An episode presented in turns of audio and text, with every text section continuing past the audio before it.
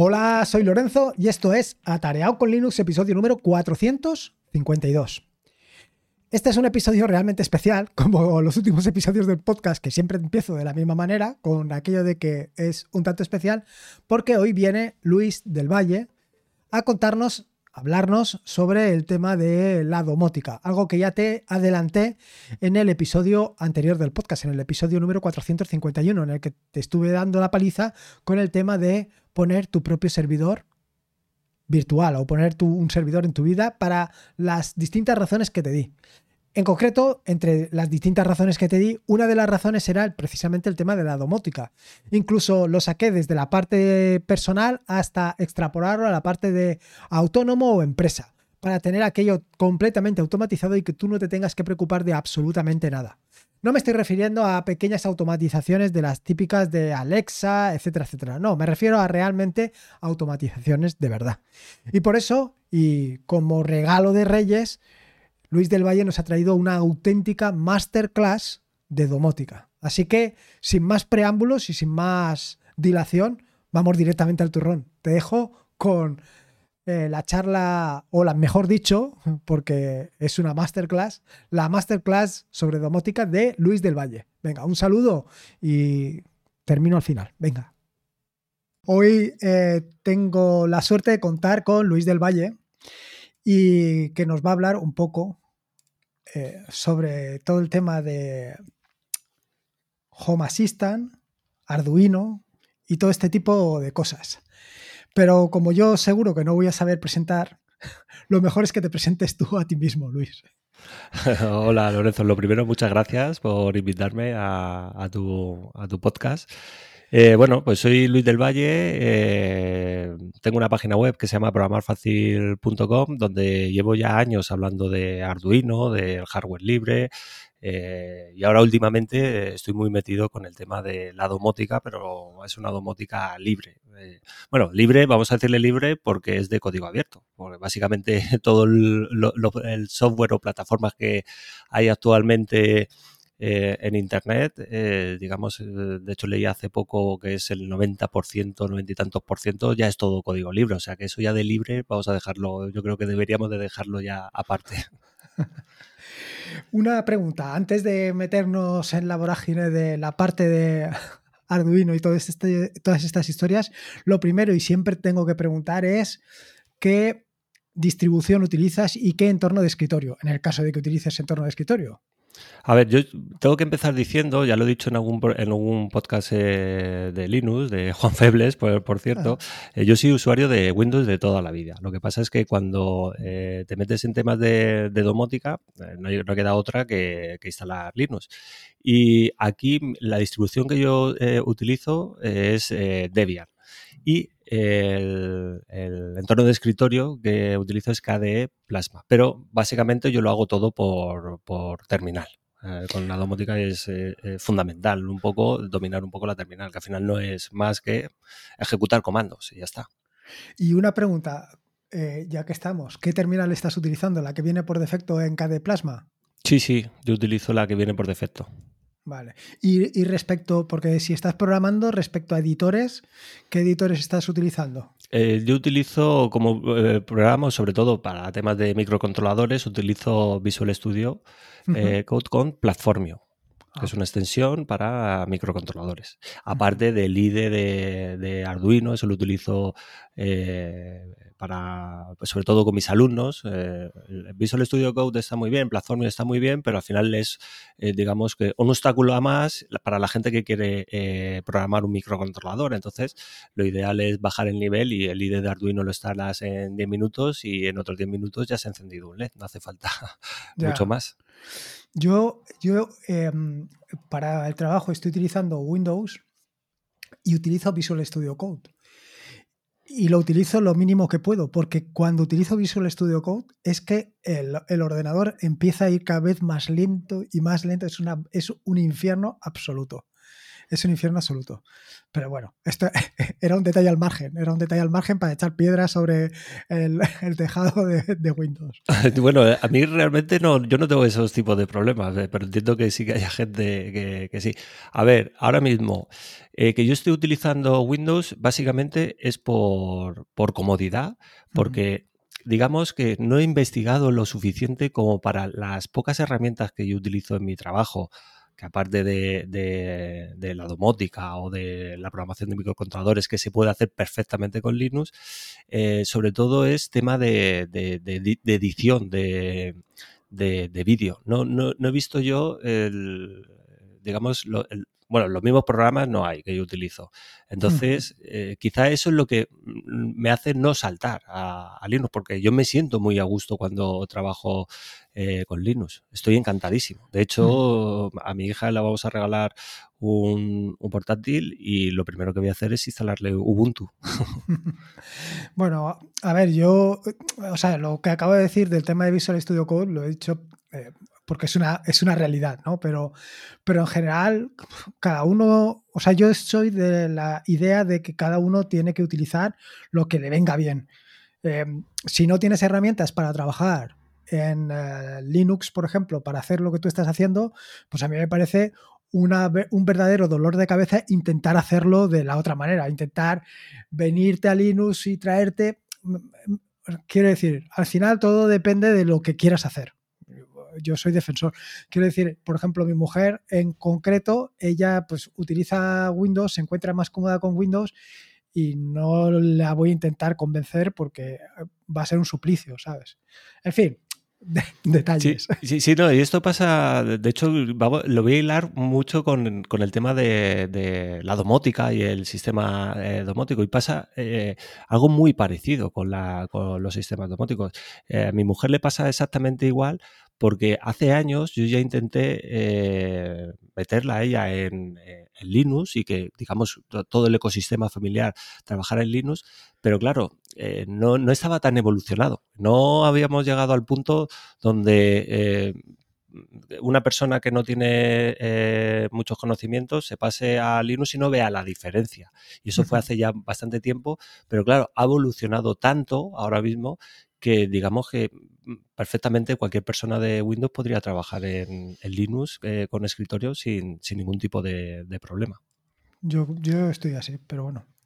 Y, claro, con los sistemas domóticos yo creo que pasa algo muy parecido, porque cuando eh, nosotros nos metemos a, intentar automatizar nuestra casa o a intentar aplicar algo de domótica en nuestra casa, lo que nos encontramos en el panorama actual en Internet es que eh, vemos cosas que, hacen que son flipantes. Es decir, pues oye, mira cómo se encienden las luces, cómo abrimos la puerta del garaje cuando, por ejemplo, hace poco leía, daban las largas en el coche, cosas así, que, claro, tú te emocionas y intentas ir a ver cómo hacer todo eso y, cuando intentas hacerlo te das eh, de bruces con la realidad, que, que eso no es tan, tan sencillo, no es, oye, me instalo esto y ya empiezo a trabajar.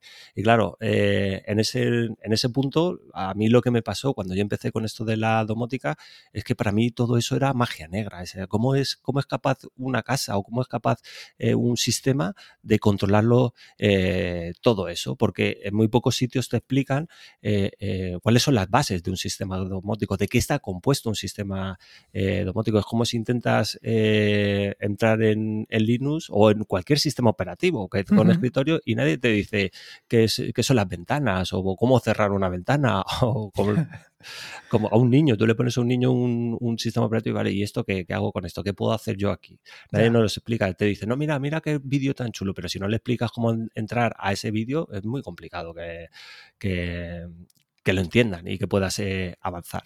Mm. Y eso me ha pasado a mí y nos ha pasado a una, a una gran mayoría de, personas. Entonces, a mí me gusta hacer mucho hincapié en, dejar claro qué es un sistema eh, domótico, porque los sistemas domóticos al final los podemos clasificar en dos grandes grupos. Y es tan sencillo como los que cuestan un riñón y los que no. Hay sistemas domóticos que son muy profesionales, que son originales y que son muy caros y aparte de que no son compatibles entre ellos. Y luego están los sistemas domóticos libres que, eh, que no cuestan un riñón y que nos permiten interactuar entre ellos. Entonces son dos tipos de sistemas domóticos eh, diferentes, pero todos se basan en lo mismo. Y dentro de un sistema domótico hay diferentes partes. La, primera parte es el usuario que somos nosotros, que somos los que vamos a, cacharrear.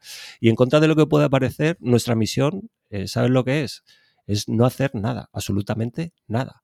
Porque cuando estamos hablando de domótica, el objetivo de la domótica es que todo sea automático y por lo tanto nosotros no tenemos que hacer nada. Y eso de que las casas sean inteligentes, pues la verdad es que es una estupidez, porque el inteligente tenemos que ser nosotros. Las casas tienen que hacer lo que nosotros les digamos a, las casas. Y otro, otro, otra falsa creencia que existe es que creemos que domótica también es cuando nosotros desde un móvil eh, controlamos una luz. Y eso en realidad no es más que una extensión del interruptor en nuestro móvil, pero eso no es automático. Lo podemos llamar semiautomático, manualmático, movilmático o como queramos, pero no es automático.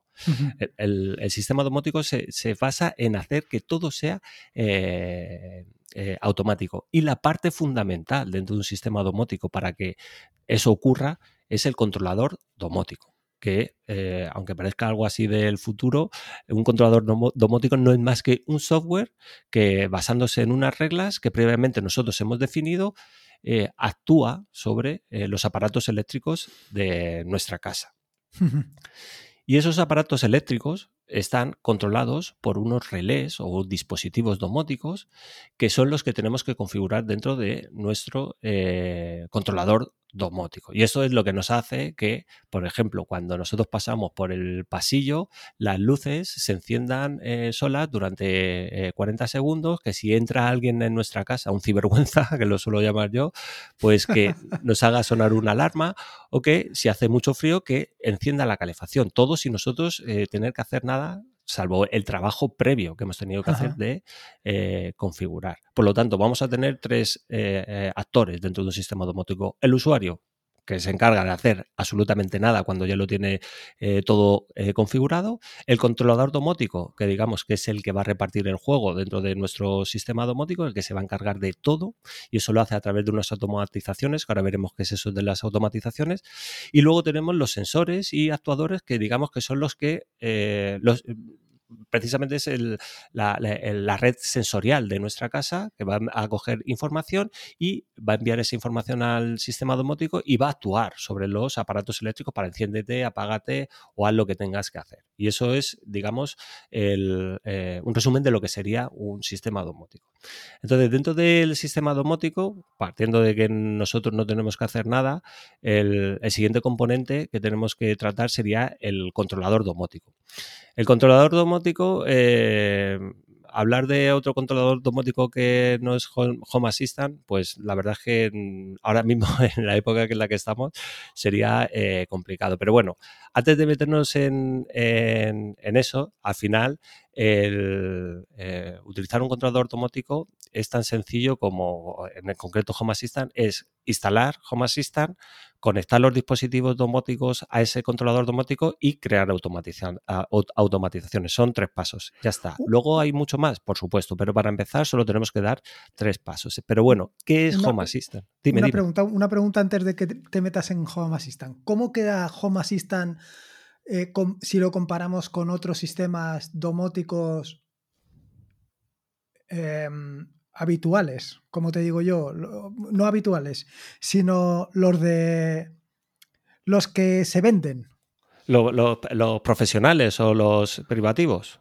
Bueno, privativos, no le voy a decir privativos, los profesionales, que son eh, eh, sistemas domóticos que venden, que como pueden ser eh, Loxon, KNX, X10 o cualquiera de esos. No te digo tanto eso, no, o sea, no voy a tanto a eso, sino me refiero a lo, a lo que Mm, vende Google, lo que vende, que no es mm. exactamente un sistema que lo tengas tú. Vale, ahora vamos a entrar. eso te lo, te lo, voy a explicar un poco más adelante, porque es una pregunta muy, muy interesante.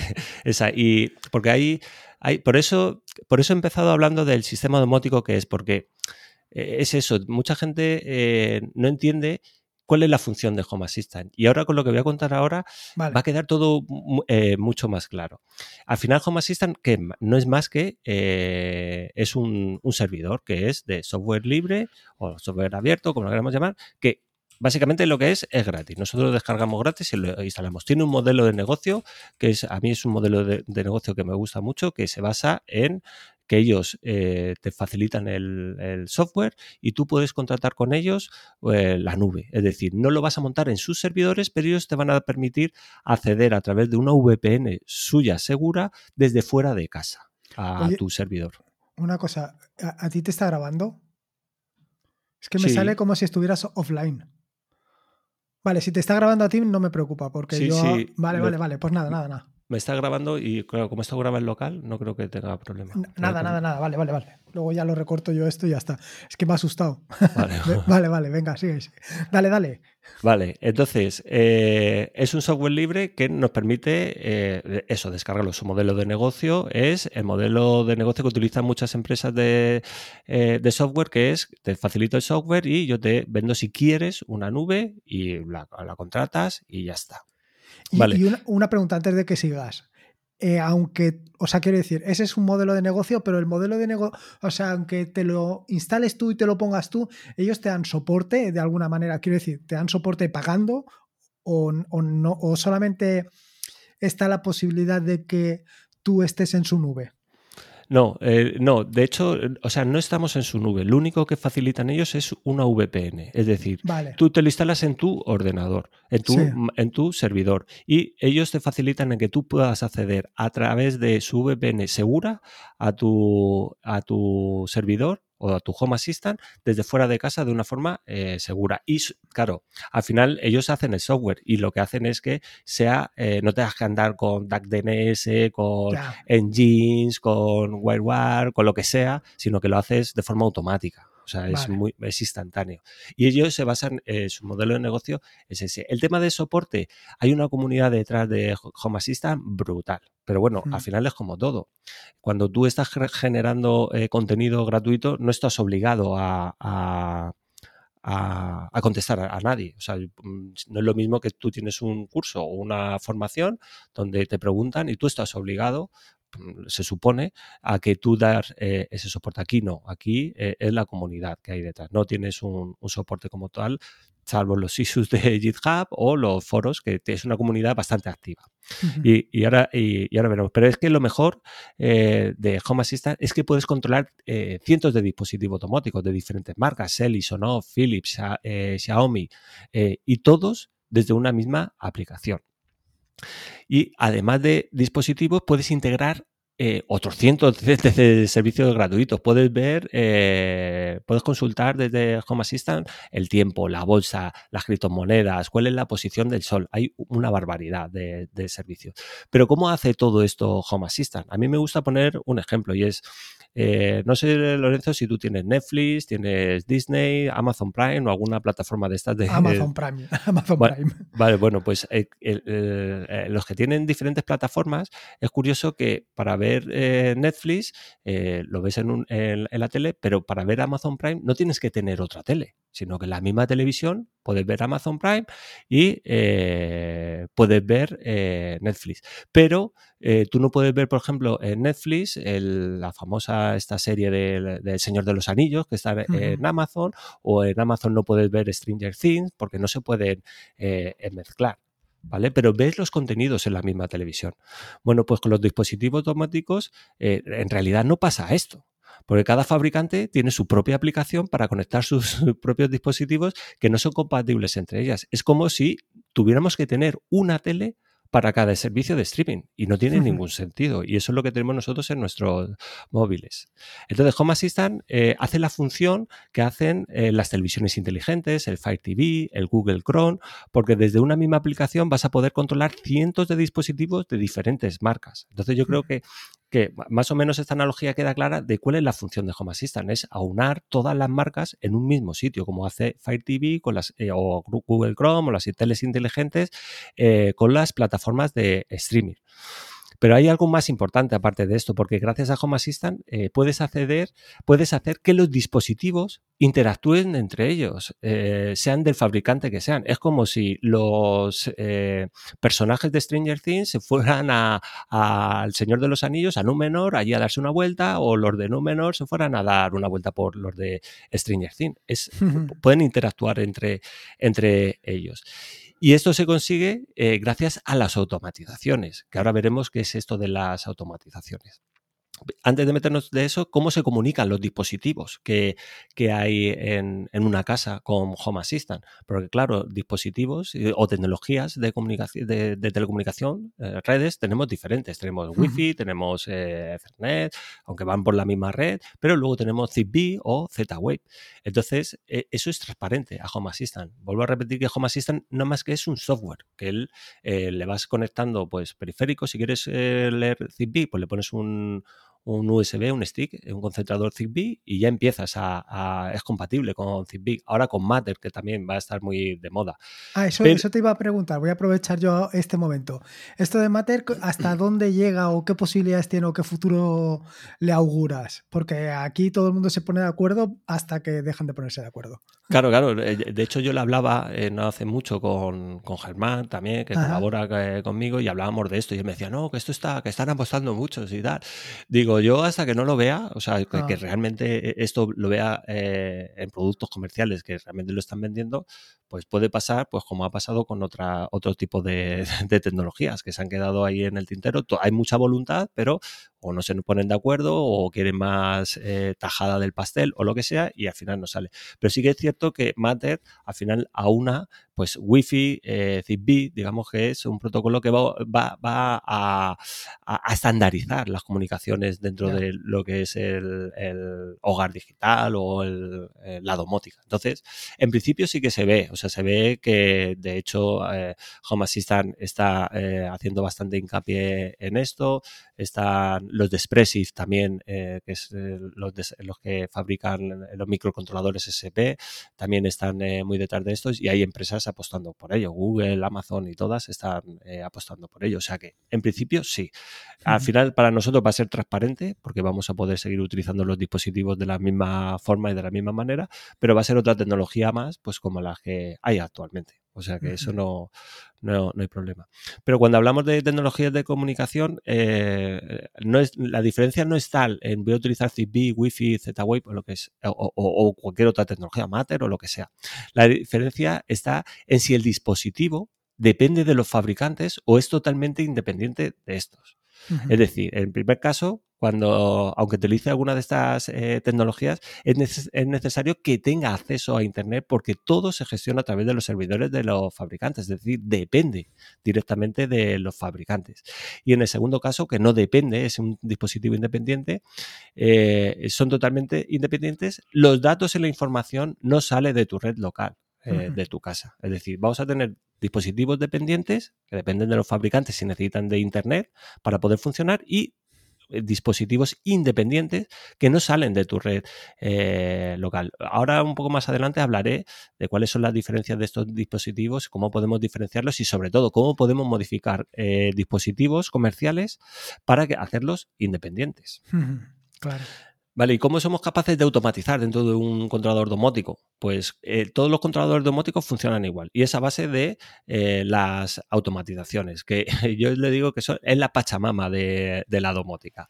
Y es tan sencillo como eh, seguir dos pasos. Y es, configuras un desencadenante y configuras una acción que se ejecuta cuando se lanza ese desencadenante. Voy a poner unos ejemplos. Por ejemplo, desencadenante.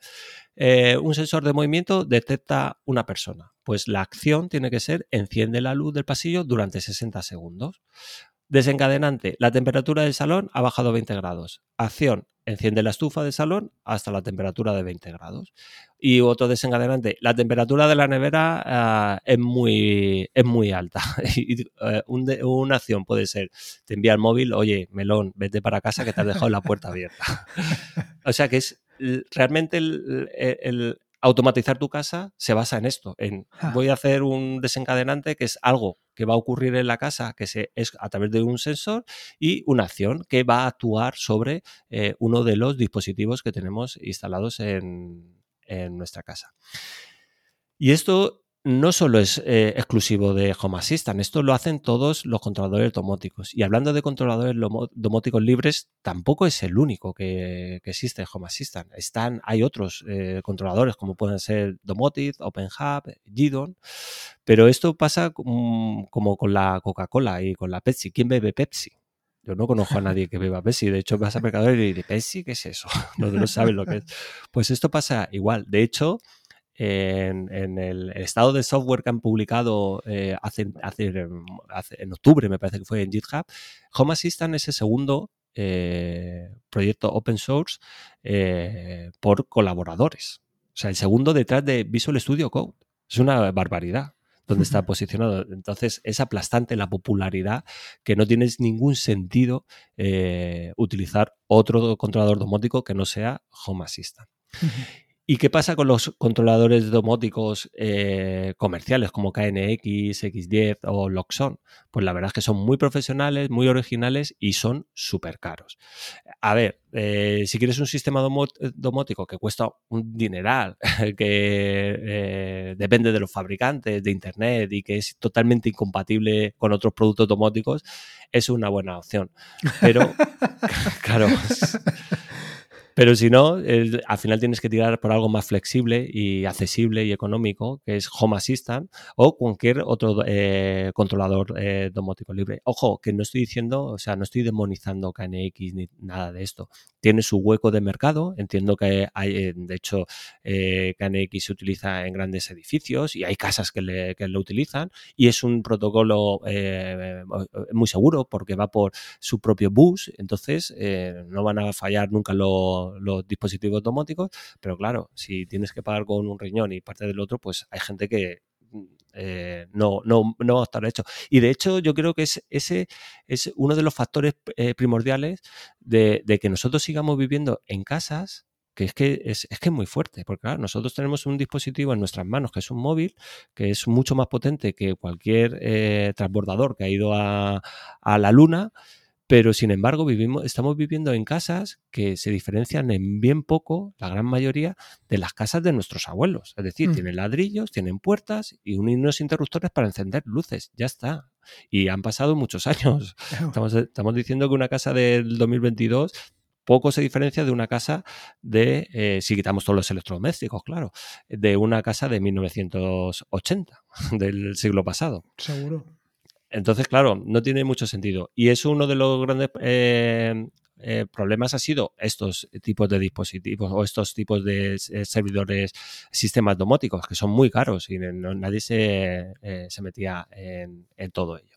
Por lo tanto, ya tenemos claro que es Home Assistant. Y ahora vamos a entrar en una parte que, también es fundamental, porque claro, nosotros tenemos Home Assistant y ¿qué hacemos con, con Home Assistant? ¿Dónde lo instalamos? ¿Qué hacemos con, dónde tenemos que meter eso, ese software? Que no lo podemos instalar en cualquier sitio. y eh, aquí es donde hablamos de, de- servidores.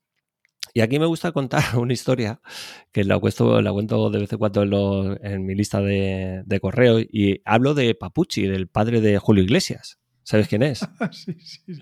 Bueno, pues este, este hombre, claro, todos tenemos el concepto de que este tío era un perla de mucho cuidado y todo porque después de casarse, tener dos hijos, se divorció a los 68 años y, y se casó con una mujer, con una chica 48 años más joven con la que tuvo otros dos hijos. Vamos, un vividor de, de manual. Porque ¿qué hace una persona eh, mayor con chavalas que podrían ser sus nietas en vez de estar jugando al, al dominó? Pues si te soy sincero, a mí es que me da lo mismo lo que haga la gente con su vida privada, pero entiendo que una persona eh, mayor quiera ligar con chavalas o jugar al dominó. Y, y si cuento esto es porque un servidor domótico eh, no es más que un ordenador. Es como el que utilizo para eh, escribir mis artículos o el que tú utilizas para eh, pues, escribir lo tuyo, hacer lo que te dé la gana o el que utilice para jugar, porque la diferencia entre un servidor y un ordenador personal es la misma diferencia entre un hombre mayor ligando con chavalas y otro jugando al dominó. Es la actitud. Y cuando hablamos de ordenadores, la actitud viene definida por el software que instalamos. Por eso, si quieres eh, jugar, pues oye, te instalas el, Fortnite, o el, Space Invader o el que te dé la gana. Si quieres escribir, el LibreOffice o el que te dé la gana. Pero si te gusta la domótica y te gusta cacharrear, lo que tienes que hacer es instalar en un ordenador, cualquier ordenador, Home Assistant y las herramientas que te hagan falta.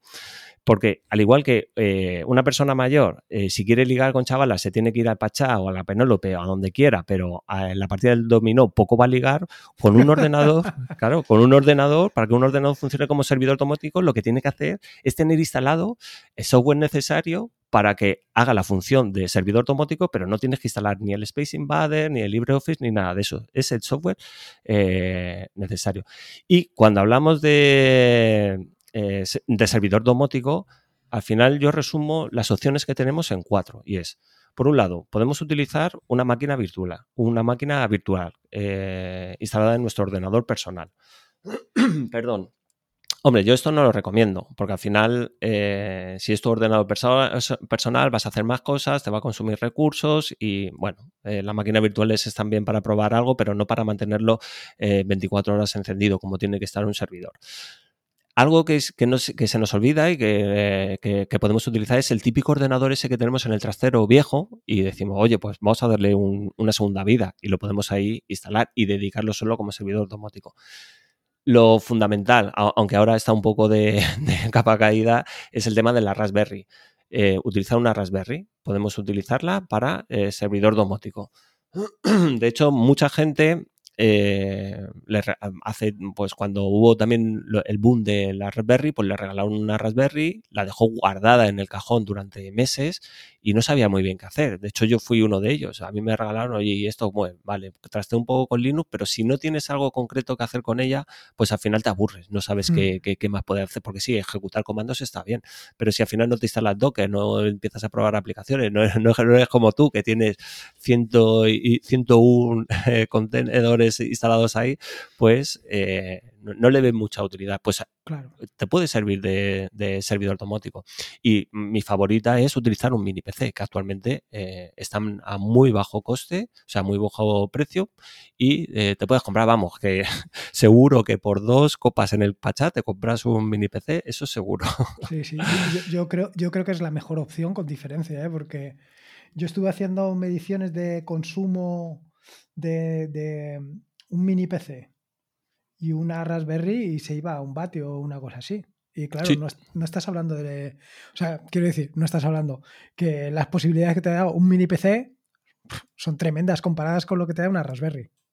Sí, sí, por supuesto. Y además, hombre, yo siempre recomiendo la Raspberry. Eh, el, primer caso, siempre que tengas una. Es decir, mm, eh, esto como todo, al final eh, hay que ponerse en acción. Es decir, si mm. ya empiezas a pensar, no, a ver qué mini PC me compro y mira todas las opciones que hay. Es decir, si tú tienes una Raspberry ahora mismo, los que nos estén escuchando, tenéis una Raspberry y la tienes metida en un cajón, sácala y instálate Home Assistant, como sea, da lo mismo, para que lo pruebes. Ya está, ya lo tienes. Y luego ya a partir de ahí te haces, haces crecer tu sistema. Enseguida te vas a dar cuenta que con un mini PC eh, vamos, eh, todo es eh, crece exponencial y puedes hacer muchas más cosas, porque ahora mismo en esta charla voy a hablar, de, digamos, de los conceptos básicos, pero es que actualmente Home Assistant y el ecosistema que hay alrededor, estamos hablando que podemos utilizar de hecho, yo lo tengo eh, instalado visión artificial para que nos detecte con unas cámaras que se llaman SP32 Cam que cuestan 10 euros y con un, con un, un, software que se llama Duts y tú te lo instalas y él te detecta a través de eh, em, visión artificial que utiliza eh, modelos de inteligencia artificial. Es bestial cómo está creciendo esto. O sea, ojito con, todo esto. Claro, eso con una Raspberry yo lo he probado imposible, pero cuando ya, tienes un mini PC que... Mm, de hecho, yo tengo un Slimbook, un cero, y estoy súper encantado con, él. Eh, va genial. claro. Vale, entonces ya tenemos Home Assistant, tenemos servidor y ahora llega la parte que más nos duele a todos los que no, hemos nacido eh, con un, de un pingüino, que es la parte de, Linux.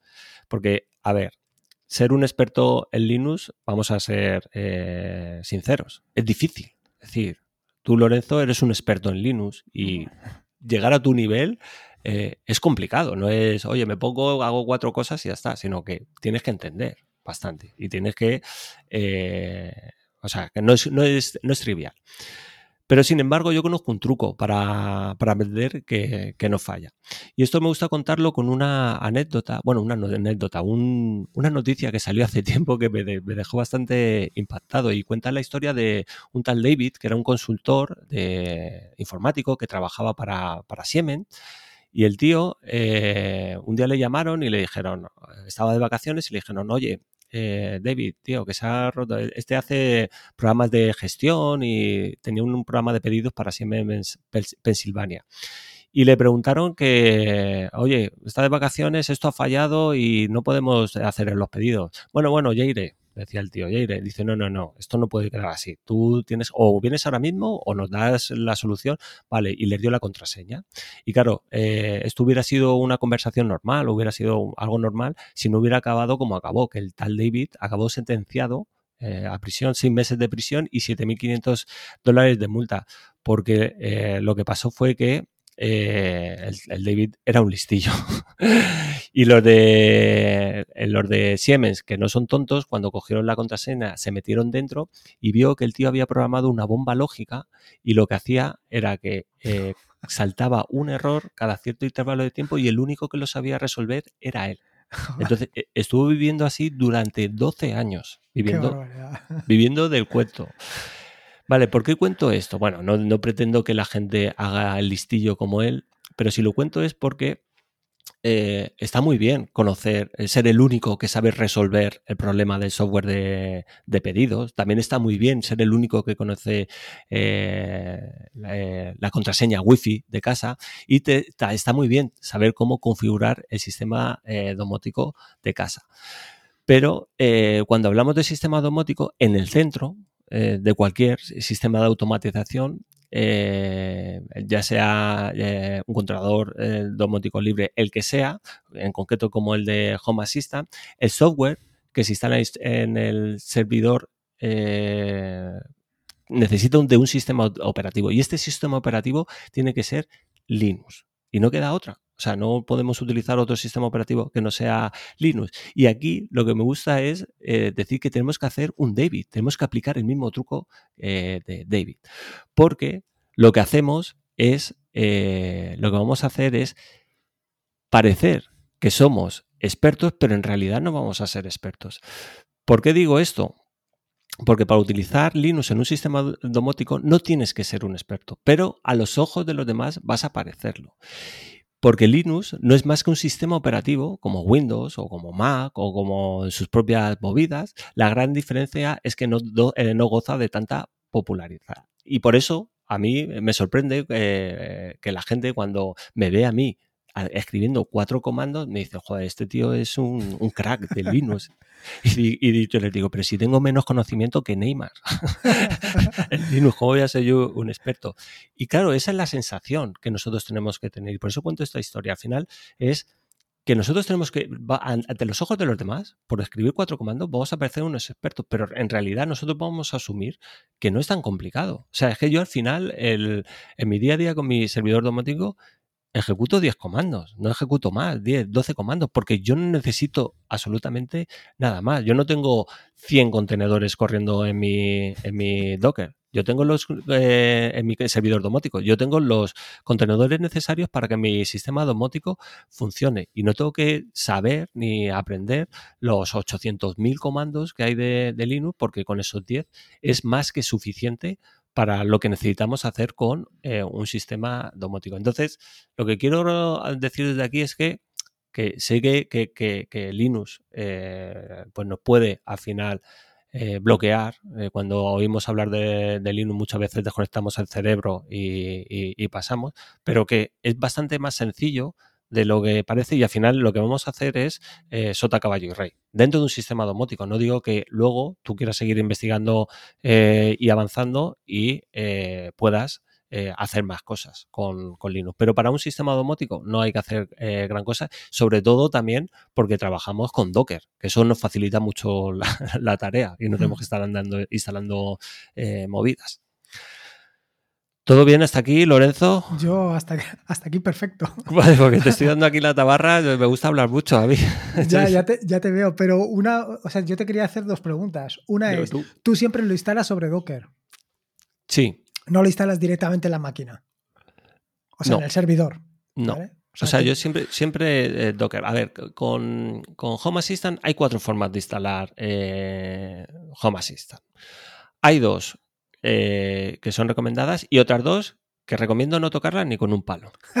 ¿Vale? las dos que recomiendo es una, la de Home Assistant OS, que es el sistema operativo, que al final es una imagen y lo único que haces es flashear pues, o una tarjeta SD, lo puedes hacer a través de una máquina virtual y digamos que el Home Assistant OS se apodera de tu, de, tu servidor, es decir, tú compras un NUC, instalas a través de Home Assistant OS que se puede instalar y él se apodera de tu NUC, no puedes instalar nada más. Es decir, si el día de mañana quieres instalar Nextcloud, no puedes. Si quieres instalar P-Hole, no puedes. A no ser que lo instales a través de Home Assistant, de su interfaz. Por lo tanto, esa opción para mí no es válida porque yo quiero tener control sobre mi servidor, quiero utilizar mi propio sistema de backups, quiero utilizar eh, mis historias. Si quiero tener más usuarios, ¿por qué no voy a tener más usuarios? y la segunda opción que se recomiendo es eh, Home Assistant Container, que es a través de Docker que es, digamos, donde tienes el control, no sufres la avería mental que te pueden producir las otras dos, que no es que eso es como la lengua de Mordor, no hay ni que mencionarlo. Exacto. Vamos a olvidarlo, esas dos pues, vamos a pasar y para no dar ideas a nadie que se confunda, nada. O Home Assistant OS, que esa es la ideal para gente que se está iniciando, te metes ahí para probar, pero enseguida vas a querer cambiar, porque al final el Home Assistant OS en realidad lo que hace es eh, dockerizado también. Lo que pasa es que en vez de eh, tú eh, coger y tener el Docker Compose y ejecutar, pues, oye, yo quiero esta herramienta, quiero esta otra, quiero esta otra, te metes a través de la interfaz gráfica de Home Assistant y vas instalando add-ons, vas instalando componentes. Claro, ¿Qué pasa? Que son eh, cosas muy específicas para, Están hechas, esas imágenes son específicas para Home Assistant y él se encarga de todo, de actualizar, de gestionar todas esas. Eh, eh, contenedores, todas esas imágenes, lo actualiza todo y tú es, transparente. Cuando ya te gusta un poquito más cacharrear, lo ideal es pasar a, a Home Assistant Container. Y una pregunta, respecto, porque ahora me ha venido a la cabeza, se actualiza muy a menudo Home Assistant, muy, o sea, con mucha frecuencia. Sí. Te voy a decir que, eh, bueno, de hecho, claro, al ser el segundo eh, proyecto open source del mundo, pues imagínate la frecuencia. Eh, de mm. hecho, todos los meses sacan una versión con mejoras, pero bestiales. De hecho, en los últimos, en, los, en el último año ha, sufrido una gran transformación Home mm. Assistant. Se ha notado que, que cada vez esto está creciendo más. Y sí, sí que mínimo al mes hay tres o cuatro actualizaciones. A ver, no hay que actualizarse siempre. Yo lo que hago es siempre, de hecho, perdón, dentro de, mi formación eh, lo que hago es, eh, cuando hay una nueva versión, yo doy una charla y explico las novedades de, Home Assistant y intento eh, actualizarlo una vez al, al mes. De hecho, utilizo West Tower para que me avise una vez al mes con todas las imágenes que hay y yo ya me meto y hago las tareas de administración una vez al mes del, servidor domótico. Ya está. ¿Y, la, actualización es muy traumática? Quiero decir, que ¿te ha pasado alguna vez que te haya tumbado todo? O no. Normalmente eh, son muy retrocompatibles de una versión con la anterior. Totalmente compatible. Lo único que te puede llegar a. Esto como pasa, pues al final como todo. Está, digamos, la, versión oficial, eh, todas las integraciones y todo lo que te permite eh, interactuar con los diferentes dispositivos de diferentes marcas oficiales y luego están las extraoficiales. Puedes tener problemas con las extraoficiales, ahí sí, pero si tú te riges bajo los estándares que son más que suficientes de, Home Assistant, jamás he tenido ningún tipo de, problema de una actualización a otra. Ahora, claro, si, si ya empezamos, eh, al final siempre hay que dirigirse a la documentación oficial de Home Assistant, eso es fundamental. Y allí te indican eh, las cuatro formas, dos, que no hay que, no hay que tenerlas en cuenta, las dos formas que tenemos de instalar Home Assistant, si tú sigues esas reglas, no vas a tener ningún tipo de, problema. O sea, ninguno, de, ningún tipo. Ahora, si ya empiezas a hacer, como suelo ver, de no, yo quiero la, la container, pero quiero los addons y quiero meter esto sabes que tarde o temprano eso va a, explotar por algún sitio. Y fundamental, a la hora de montar la de container, lo que hacemos es un volumen externo. Es decir, mm. creamos un volumen y allí tenemos toda la configuración. Por lo tanto, eh, ese directorio te lo copias, eh, te haces una copia de seguridad y siempre vas a tener eh, tu sistema domótico, tu Home Assistant con todas las automatizaciones guardado y a buen recaudo. O sea, eso no, ha habido ningún problema de momento.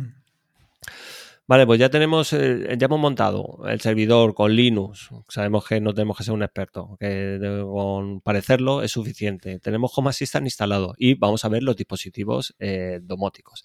Y es que los dispositivos domóticos, eh, aunque ya se pueden intuir, se pueden clasificar en dos grandes grupos.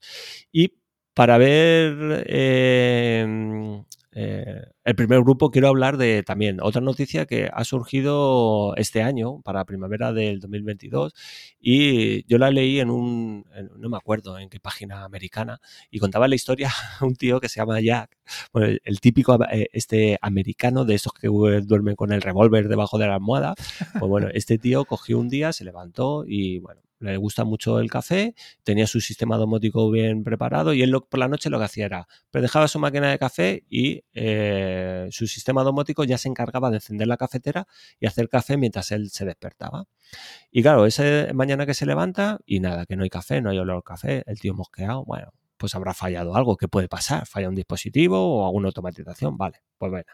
Desayunas, ya se baja al, al garaje, ve que la luz de, de la escalera no funciona, se empieza a mosquear, intenta abrir la puerta del garaje, no la abre, la tiene que abrir como los salvajes, se empieza, sigue mosqueándose, se va al curro, contesta los emails, está no sé qué, y decide entrar a ver qué, qué leche le está pasando a su sistema eh, domótico. Pues imagínate la cara de Jack cuando se entera que la empresa que está detrás de su sistema domótico, Insteon, se había evaporado, o sea, desapareció para siempre, sin hmm. dejar rastro.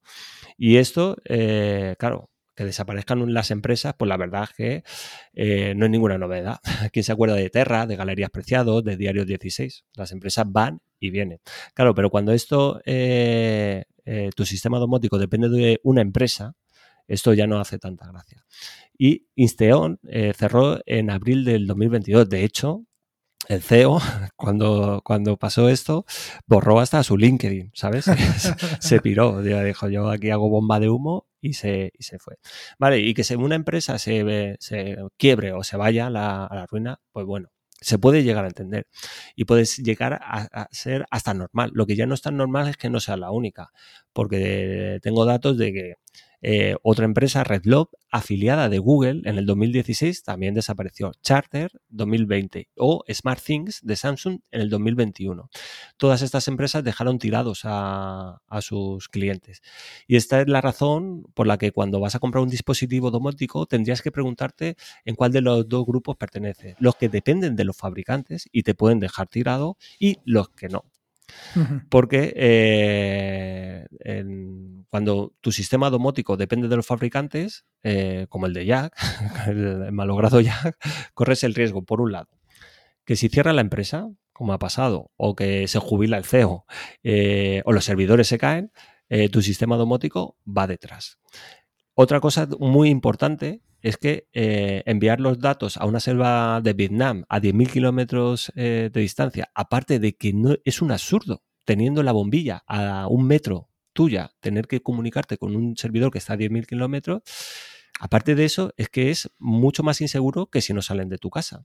Y luego el tema de la privacidad, o algo que no tenemos en cuenta. Eh, que tú tengas sensores eh, metidos eh, en tu casa que te detecten cuando vas por el pasillo, cuando vas al baño, cuando abres la nevera, pues hombre, a mí no me hace mucha gracia que ellos sepan cuando como galletas o cuando voy al baño, cuando me levanto.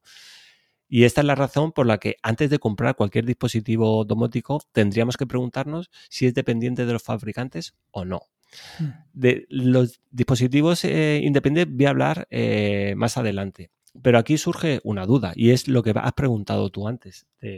¿Vale? ¿Y qué pasa con eh, el, Alexa, el Google Home y todos, todos estos dispositivos? O los que ya tengamos dispositivos de Philips, de Xiaomi, ¿qué hacemos con todo eso? ¿Los tiramos al contenedor, a, un contenedor del punto limpio? ¿Qué hacemos con todo eso? Bueno, al final eh, yo pienso que, el, que, un sistema domótico libre, independiente, totalmente independiente, eh, pues eh, falla, pues igual que puede fallar, por ejemplo, el comunismo, que eh, sobre la teoría todo es muy bonito, pero que luego la realidad es otra. Porque muchos ya partimos de dispositivos que hemos comprado en el pasado y no solo dispositivos, también partimos de electrodomésticos que se conectan eh, a Internet y que dependen de los fabricantes y mm, hablando mal y, pronto sería una gilipollez tener que tirar todos y renovar todos por, simplemente porque queramos tener un sistema domótico independiente. Y si, bueno, si alguien que está escuchando esto al final eh, es un talibán de los sistemas domóticos independientes y lo va a tirar, le, le pasan mi teléfono, Lorenzo, que a mí me interesa. ¿Vale? Entonces, eh, ¿qué hacemos con todo eso? Bueno, pues la solución es que Home Assistant, eh, aparte de ser eh, compatible con dispositivos independientes, también es compatible con todas las marcas de dispositivos que dependen de los fabricantes. Por lo tanto, no vamos a tener que tirarlos. Es compatible bueno, con Philips Hue, con Prosegur las alarmas, con Amazon, con Bosch, con NES, con Lee Robot, KNX, Legrand, LG, Renault, Tesla, con, con Yamaha. O sea, eh, las integraciones que tiene son bestiales, tiene para todo. Mm. Y, esto qué es lo que mm, eh, nos permite?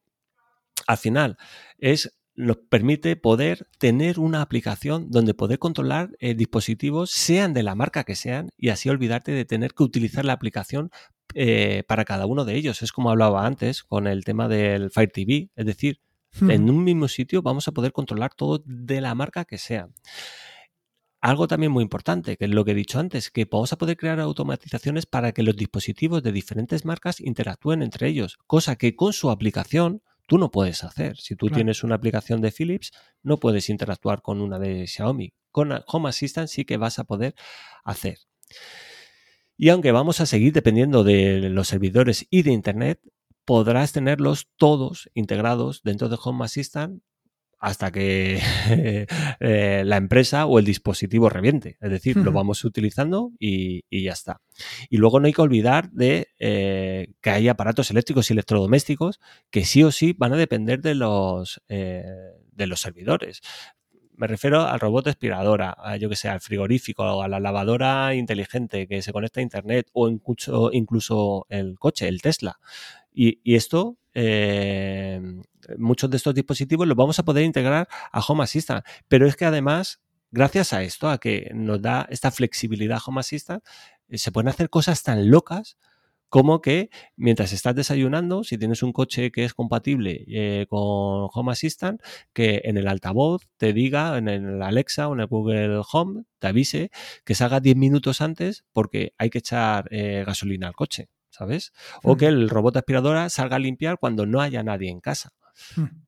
Son cosas que, nos permite, gracias a que Home Assistant, eh, podemos aglutinar todos esos dispositivos que son dependientes de los fabricantes y que no quedan más remedios que eh, hacerlo. Aunque lo ideal siempre sería tener eh, un sistema domótico totalmente independiente para que no nos deje tirados, pues como le pasó a Jack con Isteon. Una pregunta. ¿Hay, o sea, ¿hay suficientes electrodomésticos, dispositivos, etcétera, que sean completamente independientes de los fabricantes. Quiero decir, bombillas, seguro, porque bombillas ahora ya hay de todo, pero hace unos años, no tantos, o tenías las de Philips y tenías que poner el hub de Philips y al final aquello era un verdadero infierno. hay, hay, dispositivos, eh, hay, aquí hay que diferenciar entre dos cosas, Wi-Fi y Zigbee. Cuando hablamos de Wi-Fi, eh, hay dispositivos bastantes, no todos, porque bombillas eh, aunque ahora hablaré de cómo, cómo, podemos independizar los dispositivos, pues una bombilla es más complicado. tiene que venir, digamos, independizado de fábrica. Es decir, no, no, no, no, es tan sencillo porque la electrónica que lleva dentro y desmontar una bombilla no es, no es tan complicado. Eso estamos hablando respecto a Wi-Fi.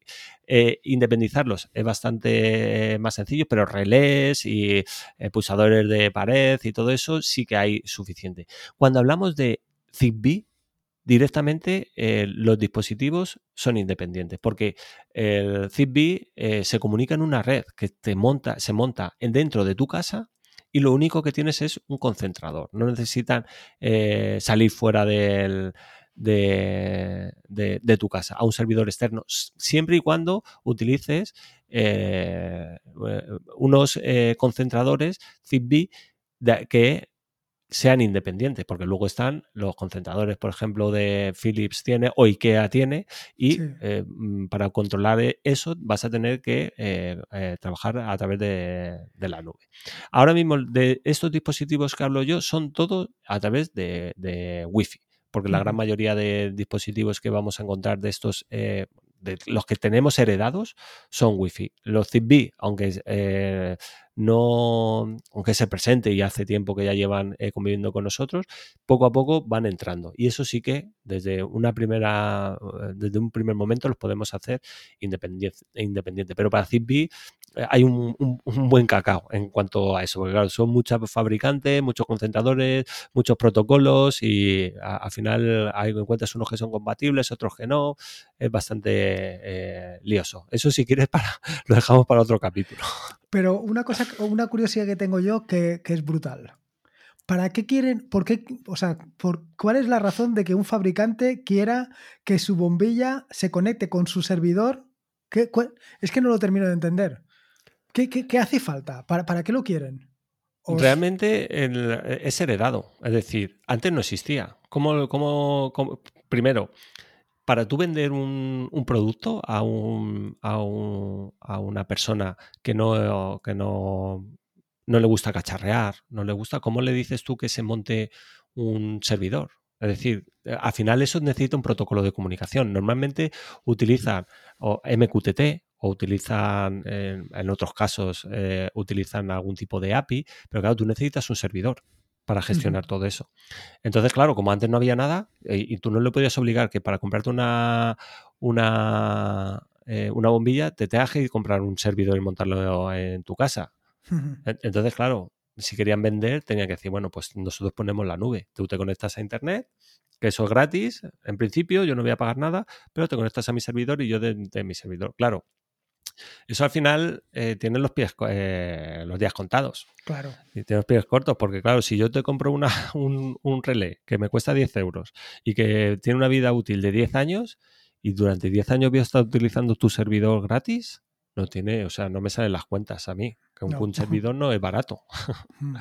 Pagarlo durante 10 años, entonces mucho ojo con los dispositivos que dependen de los fabricantes porque te pasan como los de Isteon, que al final eh, o te pagas una suscripción o te montas tú tu servidor. Pero eso tiene los días contados. ¿Vale? Vale, entonces, vamos a pasar al segundo, al segundo tipo, que son los dispositivos independientes. Y aquí hay que hablar de un concepto que eh, que casi todos los aparatos eléctricos eh, de una casa eh, tienen dentro y es, son los chips programables y eso lo tiene el juguete del crío y la televisión de 55 pulgadas. Y son los encargados al final de que hagan cosas, es decir, cuando tú pulsas un botón que los aparatos hagan cosas. Y esos chips que llevan dentro se llaman microcontroladores. Y todos los dispositivos domóticos también llevan uno. Esto es importante entenderlo, este concepto, para lo que voy a explicar eh, eh, luego. Antes he hablado del comunismo. Mira, hay una cosa que yo eh, quizá es porque me estoy haciendo mayor. Antes yo creo que era más radical, pero ahora, en serio, yo creo en las personas. De hecho, mejor dicho, creo en las ideas de las personas. Creo que se puede sacar eh, cosas buenas de todo, de la religión, y eso que yo no soy muy religioso, del comunismo o del capitalismo. Y, por eso, pues cuando hay una obra benéfica, pues intento aportar o eh, defiendo lo público y también entiendo que las empresas privadas quieran ganar cuanto más dinero, pues mucho mejor. Y ¿Por qué cuento esto? Porque los sistemas domóticos eh, pasa algo muy parecido. Hay dispositivos eh, que, eh, en serio, parecen una obra divina del Señor, porque cuando lo ves funcionando parece un milagro. Y luego contaré un ejemplo. Luego están los dispositivos independientes, que no necesitan de los fabricantes para funcionar. Y por último, los que dependen de los fabricantes, los que he hablado antes, los que dependen de fabricantes y de Internet. Y, eh, al igual que en la vida, pues eh, deberíamos de fijarnos en todo lo bueno, de ya sea la ideología o la creencia, un sistema domótico tiene que hacer lo mismo, porque debe coger lo mejor de cada tecnología, porque así lo que conseguimos es tener un sistema domótico flexible. Es como lo que decías tú de, antes de, Linux o de, Windows, es decir, si tú te sientes a gusto con, con esto, ¿por qué voy a tener que cambiar? ¿O por qué voy a tener que, hacer ese cambio si realmente yo trabajo bien así? Pues, pues, con los sistemas domóticos eh, pasa lo mismo. Y eso nos va a permitir tener dispositivos domóticos que los vamos a crear nosotros mismos en situaciones donde el mercado no tiene ninguna solución, donde no vamos a tener ninguna solución. De estos ah, eh, dispositivos voy a hablar ahora en, un rato. Luego, que eh, aunque te quedes sin internet, lo más básico de tu casa siga funcionando porque utilizas eh, dispositivos independientes para lo básico, luces, motores, seguridad de tu casa. Y luego tienes los aparatos que dependen de los fabricantes, los que hemos visto antes. Eh, al final, todos estos que puedan estar integrados en, Home Assistant. Y eh, este es uno de los grandes, o el motivo principal porque por el que en mi sistema domótico conviven estos tres tipos de, digámoslo, de tecnologías. Dispositivos hechos por mí, dispositivos eh, que dependen de los fabricantes y dispositivos eh, independientes. Eh, vamos a meternos con los dispositivos independientes. ¿Cómo podemos hacer que un dispositivo dependiente de los fabricantes se convierta en, un, en uno independiente? Eh, antes de, decir cómo podemos hacerlo, eh, tengo que avisar que no todos los dispositivos que hay en el mercado pueden, pueden hacerse independientes, es decir, que no dependan de los fabricantes ni de Internet. Solo unos elegidos, por sus características técnicas, tienen este privilegio. Vamos a volver al concepto ese de microcontrolador, porque eh, lo tienen un juguete de un niño, lo tiene la televisión y lo tienen los dispositivos domóticos. Eh, y la única forma de hacer que un dispositivo sea totalmente independiente es modificando el programa que lleva dentro ese eh, microcontrolador. Cuando nosotros cogemos el mando de la tele, ¿qué es lo que hacemos? Damos un botón y cambia de canal. Cuando pulsamos en el juguete de un niño, ¿qué hacemos? Pulsamos un botón y suena una música o hace algo.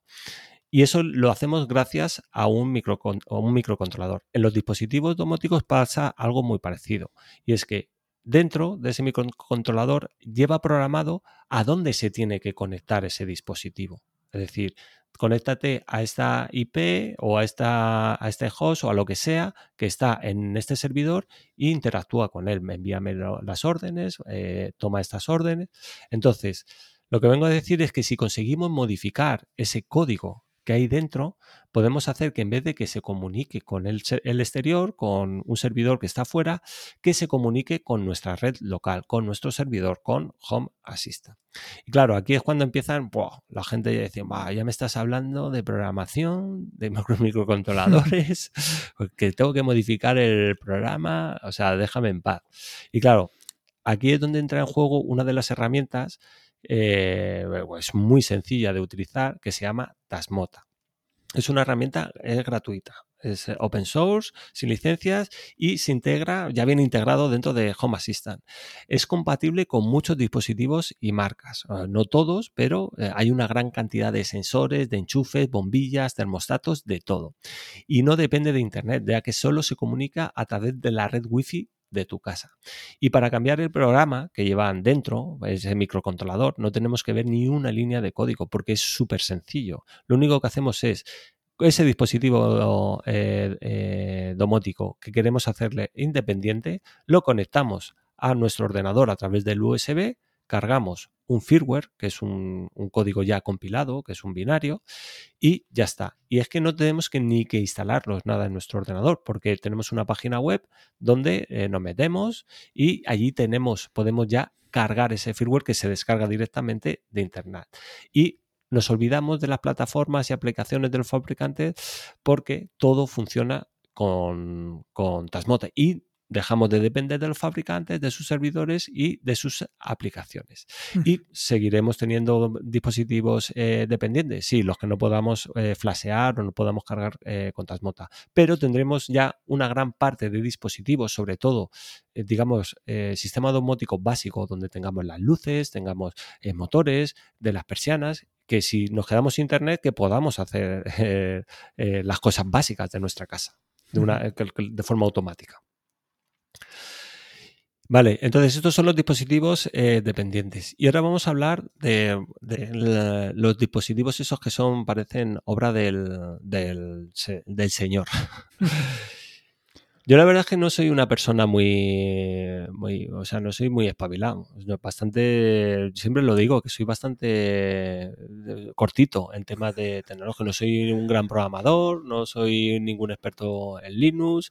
De hecho, yo para estudiar eh, era muy mal estudiante, tuve que sacarme la carrera con 25 años, o sea, me costó muchísimo y por eso yo creo que también me ha costado muchísimo el crear mi propio o, tener mi propio sistema eh, domótico. Y, al final, eh, si digo, si cuento esto es porque voy a contar una historia que la gente dice, bueno, este tío es un experto. Y no, para nada. O sea, no, no, no, no, no, no pretendo ni, ni, serlo, ni lo soy, ni nada.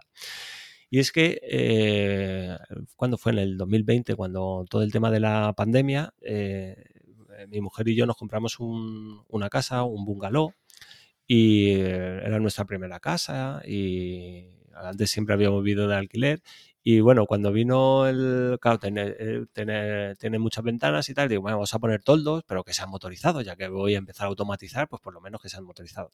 Y claro, se presenta aquí el de los toldos y, yo, como soy un flipado, me dice, oye, te voy a poner los toldos motorizados, ¿vale? ¿Qué quieres? ¿Pulsador o, o mando a distancia? Y dije, a mí me la vas a dar con el pulsador. No, no, a mí pues me mando a distancia. Claro, pensando que yo iba, a ser capaz de hackear el protocolo, estos eh, toldos son Sonfi, que iba a ser capaz de, hackearlo. Claro, cuando a mí me dan el, mando, me pongo a investigar, buah, aquello, los de Sonfi serán cualquier cosa, pero tontos no son. Bueno, eso, claro, lo tienen todo capadísimo. Si tú quieres controlar un, un, un, toldo o una persona Sonfi, un motor Sonfi, eh, que, eh, que, trabaja con el protocolo Sonfi IO, eh, tienes que pasar por caja. Es decir, tienes que comprar su controlador domótico que se llama Tajoma, que te cuesta 400 euros. Ya está, no, no hay más, no, hay más, más tu tía. Claro, yo me quedé con una cara de tonto diciendo, madre mía, y ahora, a ver, que controlar o sea, los toldos con el mando, bueno, es un avance, pero claro, cuando tienes todo que empieza a ir automático, que tenga que estar pendiente del mando, pues la verdad es que no me hacía ni gracia. Y aquí es cuando empecé ya a investigar una de las herramientas que, a mí me, bueno, me tienen loquito. Y se llama, bueno, ahora diré cómo se llama. Esta herramienta eh, bueno, lo que, voy a contar lo que pasó. O sea, eh, claro, yo empiezo ya a, a, ver cuáles son las opciones, veo que eso no es ninguna opción, yo no quiero tener otro aparato más solo para controlar los toldos y además que cueste ese dineral. Y empiezo a investigar. Y me meto en, en Wallapop y veo un mando exacto igual que el mío y eh, que me costaba 30 euros. Y dije, ah, pues mira, lo voy a comprar. Pensando en una cosa, al final un mando que es son, botones, pulsadores, es decir, es como un, interruptor. tocas o, o, no tocas, son contactos. Y dije, bueno, pues le pongo unos relés e intento eh, simular que alguien está pulsando, porque al final es eso, juntar o no juntar. Y eso lo puedes conectar a un Arduino o lo puedes conectar a una placa que se llama SP8266 que tiene la capacidad de conectarse a la red Wi-Fi. Claro, esto se puede programar a través de como si fuera un Arduino con C, C++. Pero claro, a mí no me hacía eh, gracia tener un montón de, o un dispositivo que tuviera que mantener con programación. Y fue cuando descubrí una herramienta que es SP Home. esta herramienta lo que te permite es, bueno, para que, para, que te hagas una idea, es si tú para conectar un microcontrolador eh, SP a la red Wi-Fi necesitas utilizar 30 líneas de código y saber qué es lo que tienes que hacer, validar la SSID y tal, no sé qué, y esperar a ver que se conecte para que te, te poder hacer cosas, pues con ese pejón directamente lo haces a través de un archivo de configuración en YAML que son tres líneas donde pones wifi dos puntos, haces la tabulación correspondiente, pones el SSID y pones la contraseña y ya está conectado. ¿Qué es lo que hace esta herramienta? Tú le pones eso y él por debajo ya em, compila todo el código necesario para que se conecte a la, a la red wifi. ¿Vale? Entonces, no ves ni una línea de código en C, solo te basas en archivos de configuración y puedes conectar cientos de sensores de una, de una manera súper sencilla, con archivos de, configuración. ¿Para qué sirve SP Home? Pues SP Home a mí me sirvió para controlar los toldos y no tener que pasar por caja y pagar 400 euros. Pero eh, lo que nos facilita es, nos da solución a todos esos, eh, digamos, problemas o situaciones donde el mercado o los fabricantes no tienen una solución. Y estamos hablando de situaciones como la que he hablado, la que he dicho de los toldos, o que, por ejemplo, eh, tu casa te pueda llamar por teléfono si se queda sin luz o que eh, puedas medir la temperatura, el pH o todo lo que quieras de, de un acuario, que es complicado tener un dispositivo de, ese tipo sin tener que pagar un dineral.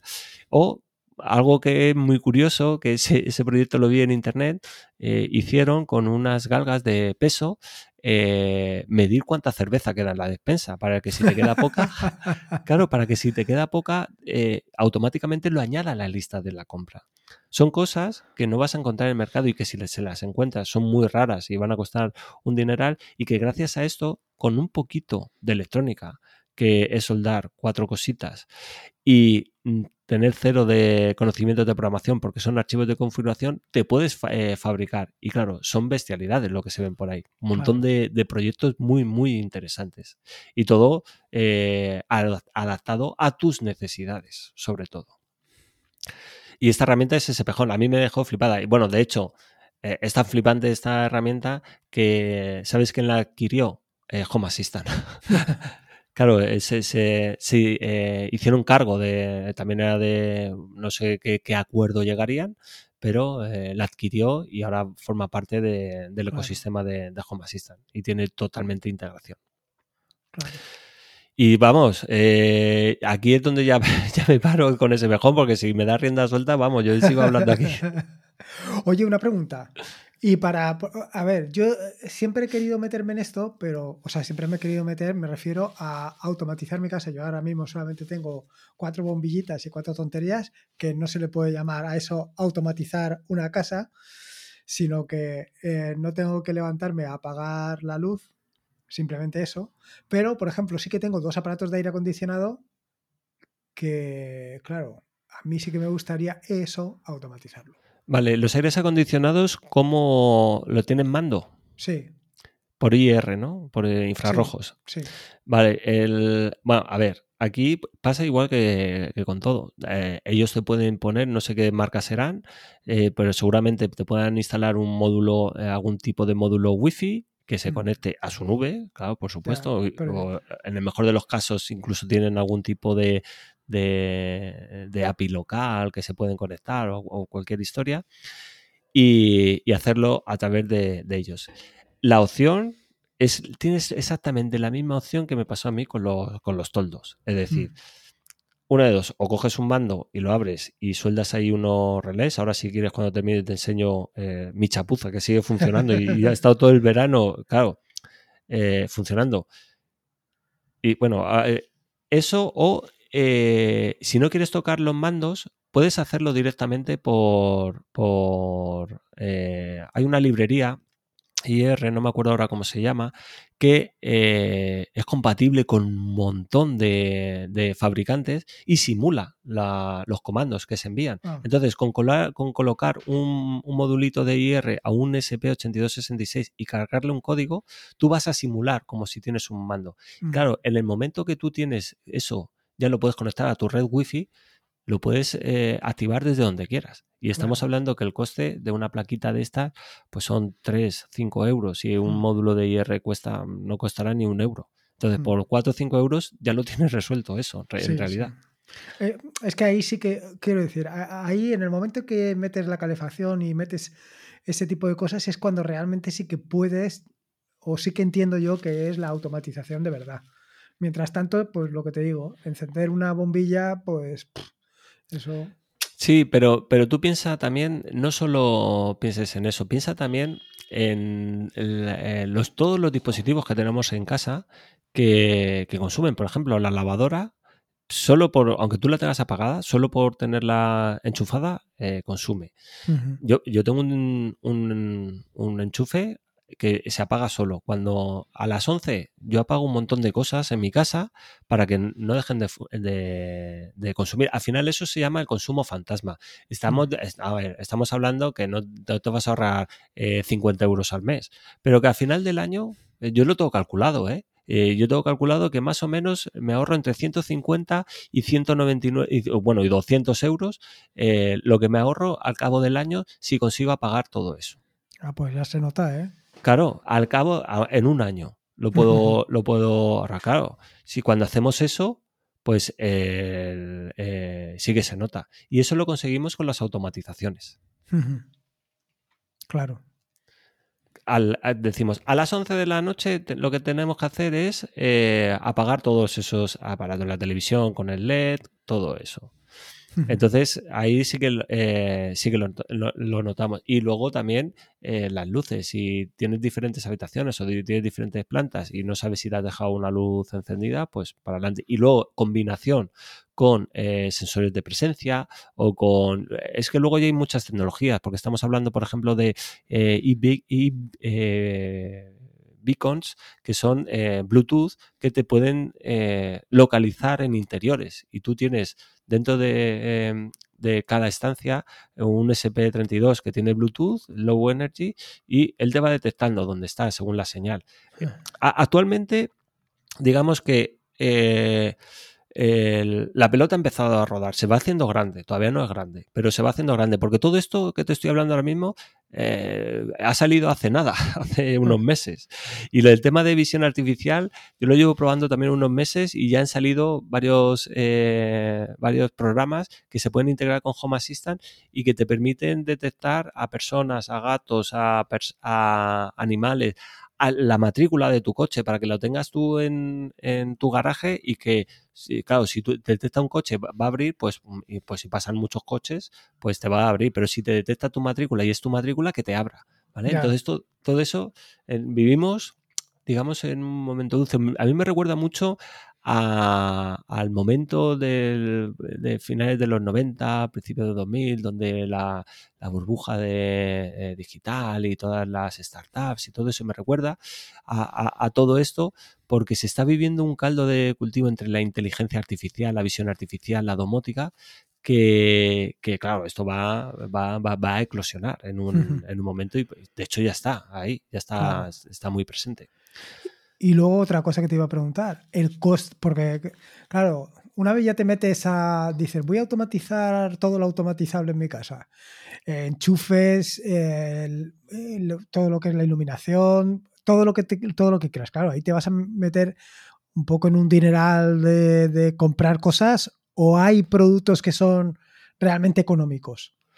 A ver, hay productos que son realmente económicos. De hecho, bueno, ahora hemos pasado el Black Friday este y mm, encontrabas en relés pues muy barato por eh, me parece que eran dos los Selly que son los que yo suelo utilizar casi siempre de wifi. Estamos hablando por 12 euros dos o algo así 6, 6 8, 10 euros puedes encontrar eso, eh, claro, si luego tú te vas a marcas como Xiaomi eh, o Akara o, Philips, ahí el precio se, se, dispara. Y uno de los problemas que existe, por ejemplo, en la tecnología Zigbee es que los precios eh, están más caros que en tecnología Wi-Fi. Pero vamos, al final, por supuesto, como todo, te vas a tener que dejar el, o sea, vas a tener que comprar dispositivos. Pero no es una inversión como pueda ser eh, otros eh, sistemas domóticos como KNX, donde tienes que hacer una inversión seria de verdad. Aquí no estamos hablando de eso. Y sobre todo al final, eh, esto es progresivo. Es decir, hoy me compro este Black Friday, me voy a comprar no sé cuántos. En Navidades voy a comprarme no sé cuántos. Y luego ya para mi cumpleaños, no sé cuántos.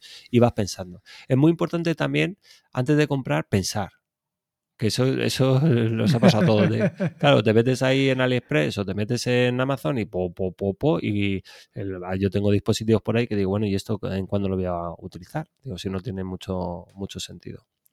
Entonces es muy importante planificar antes, pensar y bueno, en, en realidad lo más importante de todo, bajo mi punto de vista, es eh, tener un sistema domótico que sea robusto, es decir, yeah. que de, realmente de lo que te preocupe, por eso hablaba yo de Linux, sí, hay que darle importancia, pero no tienes que ser un experto. Un servidor, sí, un NUC, vale, perfecto, pero tienes que, tienes que tener una confianza plena en que no vas a gastar tu tiempo en configurar, en, en, en, en digamos, en gestionar el servidor, sino que Correcto si, si, dedicas el tiempo a eso, no lo dedicas a lo realmente divertido, porque, ah, vale, eso es muy divertido porque cuando entiendes lo que estás haciendo con Docker es súper divertido y te permite hacer muchas cosas y, Linux también te lo pasas muy bien. Pero realmente donde nosotros no lo pasamos bien es en pensar, vale, mira, voy a hacer esta automatización. Por, eso, por ejemplo, yo eh, hace ya unos meses tengo una automatización que a las, eh, a las nueve y media de la noche en mi casa eh, se conecta al, al, Fire TV, apaga la tele y suena por Alexa la de Casimiro.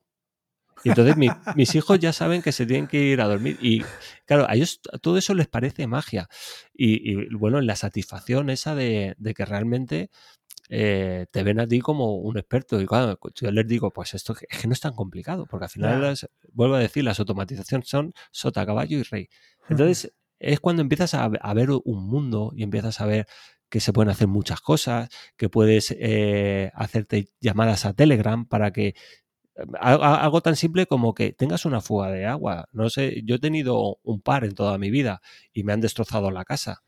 Si, si, ahora mismo yo ya tengo sensores de, de inundación y en el claro. momento que, que, capten algo de agua, me pego un telefonazo vía eh, Telegram a mi casa que te quedes sin luz, por ejemplo, o que tú te vayas de vacaciones y que en tu casa simulen presencia con encendidos de luces o que se te bajen los toldos para que la gente se crea que hay gente uh -huh. eh, ahí dentro. No sé, hay un montón, un sistema eh, de alarma, te pones a investigar con el, el portero de, de, para abrir las puertas, para si viene el de Amazon poderle abrir, yo qué sé, cosas así, y es cuando empiezas ya a desarrollar. Pero la base es tener el sistema bien montado y en el que confías. Porque como no confíes, no, vas a estar, claro. y ahora esto. Eso es algo que me encuentro mucho en, en, mis alumnos. Decir, es que yo vengo que cuando me iba de vacaciones me, me encontraba todas las luces encendidas. Y digo, digo, así no, así no, no, no, no, confías en él y al final terminas eh, abandonando.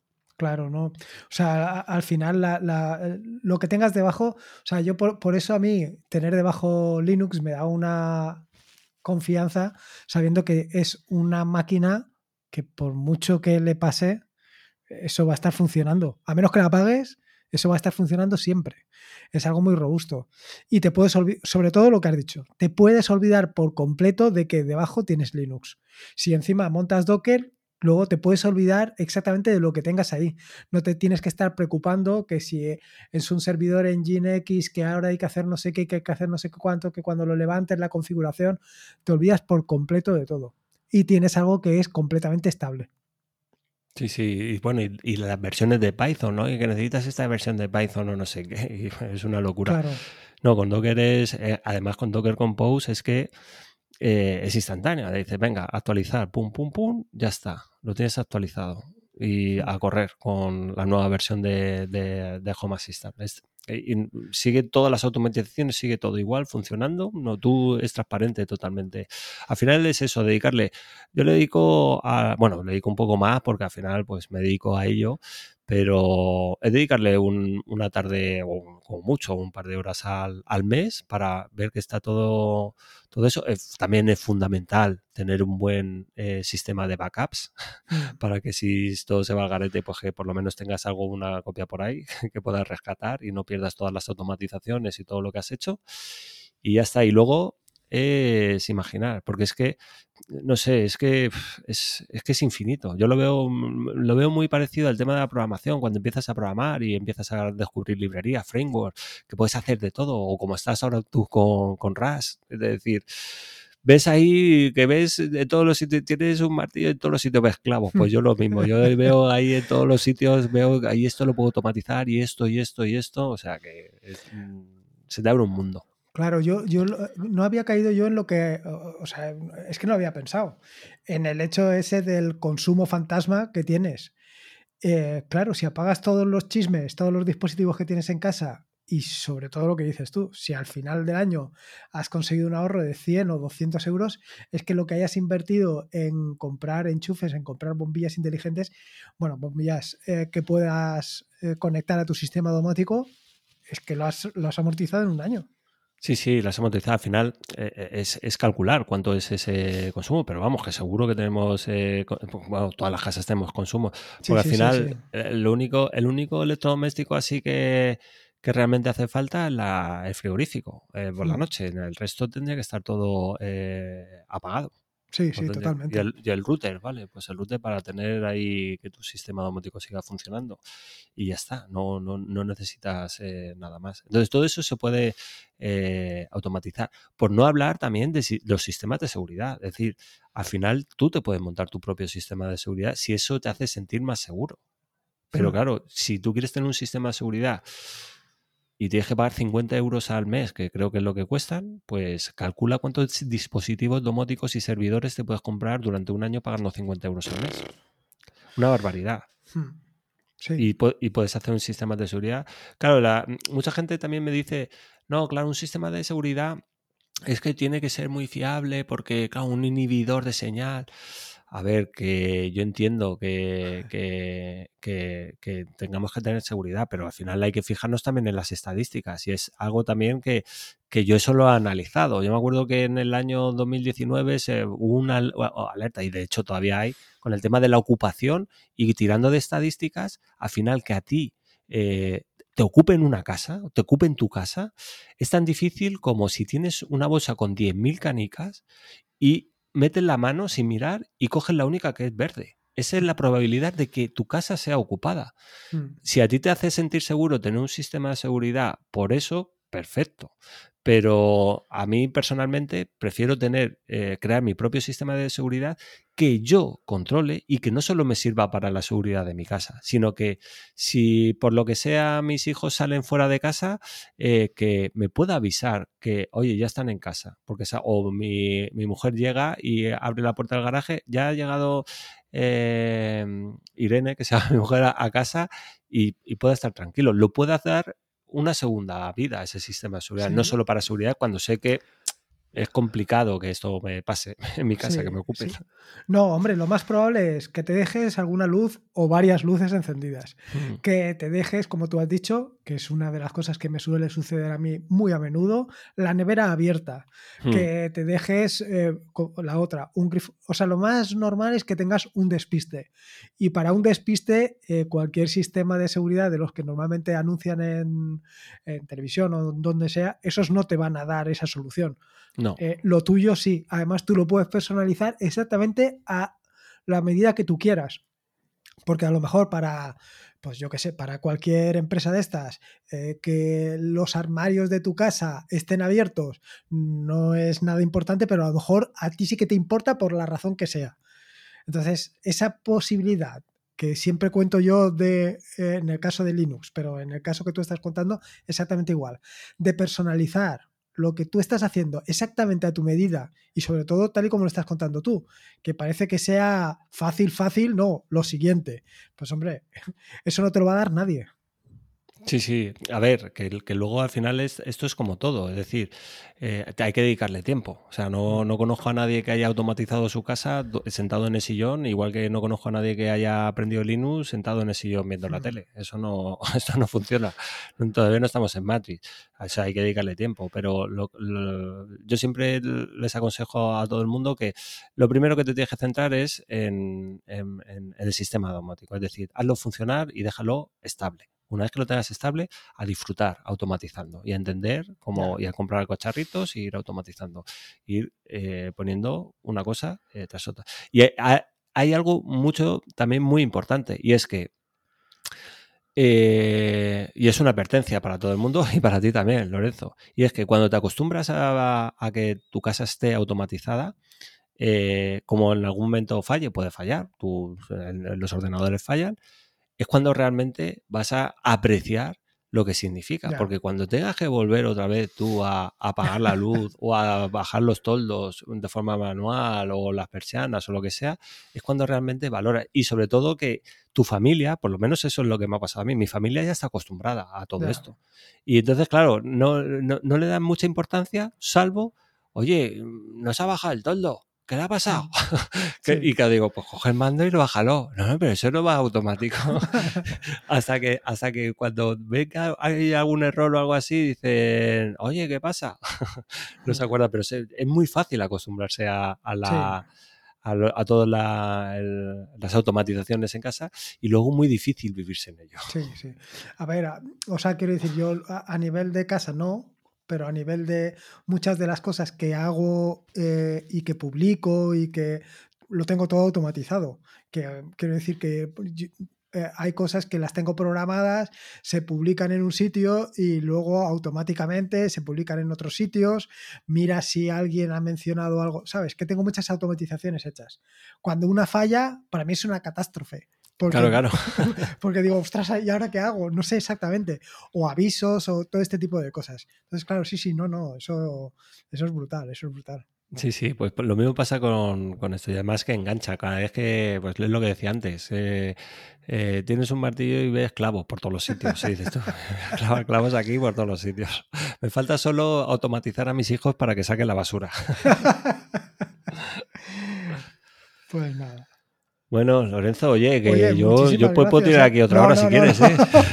No, no, no, no, porque, pero no por nada, sino porque te voy a, te voy a explicar. Estoy viendo yo mi mini PC y, tengo ahora ya la obsesión de meterle el Home Assistant por tu culpa. Pues nada, y además con, con Docker para adelante. Sí, sí, sí, sí, no, hombre, es indudablemente, indudablemente. Oye, muchísimas gracias, Luis. Nada, Lorenzo, gracias a eh, ti, hombre, por darme la oportunidad. Que va, que va. gracias a ti por venir, hombre. Eh, a ver si ahora todo el mundo se anima con el tema de las automatizaciones. Bueno, con el tema de, yo, yo creo que la parte importante es lo que tú has dicho, poner la máquina a andar, poner el Home Assistant a funcionar y una cosa detrás de otra. Eso es hmm. lo primero. Sí, sí, es fundamental ponerlo bien, dejarlo estable y una vez que lo tienes estable es automatizar, automatizar y automatizar, no queda otra. Y no, no, no volverse muy loco con lo que hay por ahí, que la gente hace proyectos impresionantes, ejes impresionantes, mm. pero no hay que perseguir los objetos relucientes. Al final, eh, en realidad nosotros necesitamos eh, cuatro cosas y a partir de ahí hacerlo crecer, si ejes así. Claro, claro. Pues nada, oye, cuenta si quieres eh, dónde pueden encontrarte y... Pues me pueden encontrar en programarfacil.com, que es donde, donde estoy. Ahí hay una lista para. De hecho, hay un, mini curso de, domótica y otro de Arduino, que son de los temas que hablo.